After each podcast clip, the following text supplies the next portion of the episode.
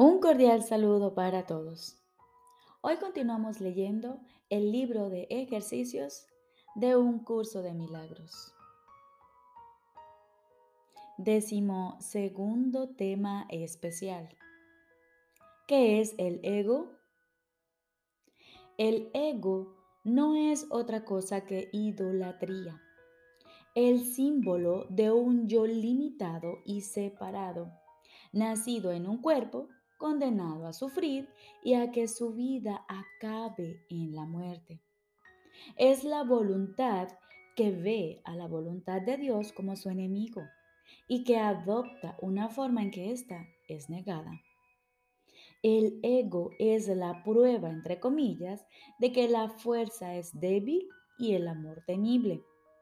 La vida en realidad es la muerte y solo lo que se opone a Dios es verdad. El ego es demente.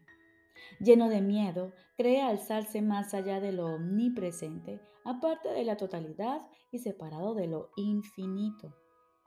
En su demencia cree también haber vencido a Dios mismo. Y desde su terrible autonomía ve, entre comillas, que la voluntad de Dios ha sido destruida.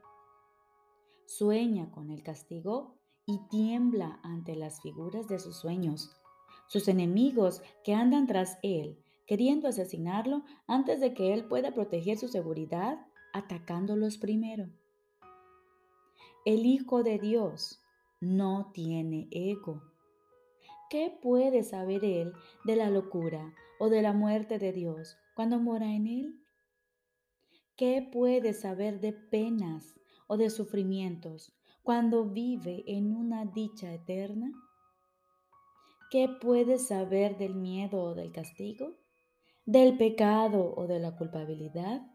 ¿Del odio o del ataque? Cuando lo único que le rodea es paz eterna por siempre, imperturbable y libre de todo conflicto, en la tranquilidad y silencio más profundos? Conocer la realidad significa no ver al ego ni a sus pensamientos, sus obras o actos, sus leyes o creencias, sus sueños o esperanzas, así como tampoco los planes que tiene para su propia salvación y el precio que hay que pagar por creer en él. Desde el punto de vista del sufrimiento, el precio que hay que pagar por tener fe en Él es tan inmenso que la ofrenda que se hace a diario en su tenebroso santuario es la crucifixión del Hijo de Dios. Y la sangre no puede sino correr ante el altar donde sus enfermizos seguidores se preparan para morir. Una sola azucena de perdón, no obstante, puede transformar la obscuridad en luz y el altar a las ilusiones en el templo a la vida misma. Y la paz se les restituirá para siempre a las santas mentes que Dios creó como su Hijo, su morada, su dicha y su amor, completamente suyas y completamente unidas a Él.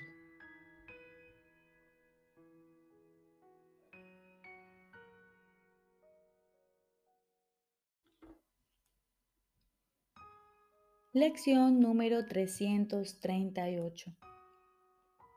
Solo mis propios pensamientos pueden afectarme. Solo mis propios pensamientos pueden afectarme.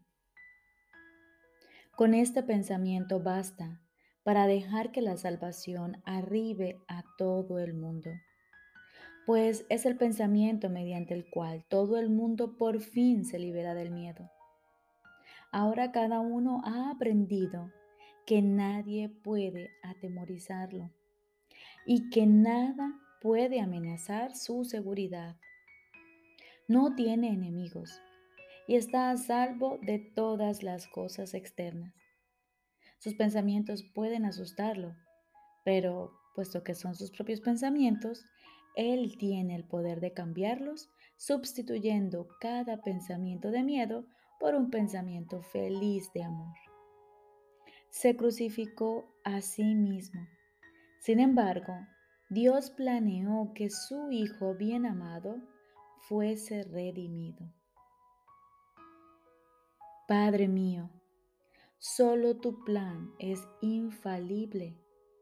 Todos los demás fracasarán y tendré pensamientos que me asustarán hasta que aprenda que tú ya me has dado el único pensamiento que me conduce a la salvación. Solo mis propios pensamientos fracasarán y no me llevarán a ninguna parte.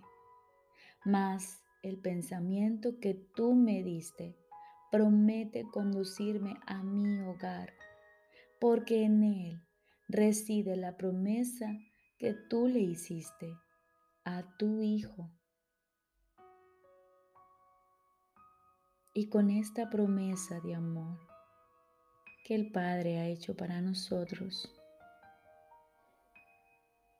aguardamos silenciosamente.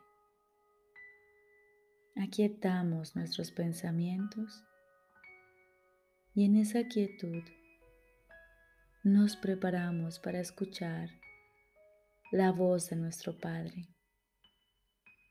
Estoy seguro de que Él te hablará y de que tú le oirás.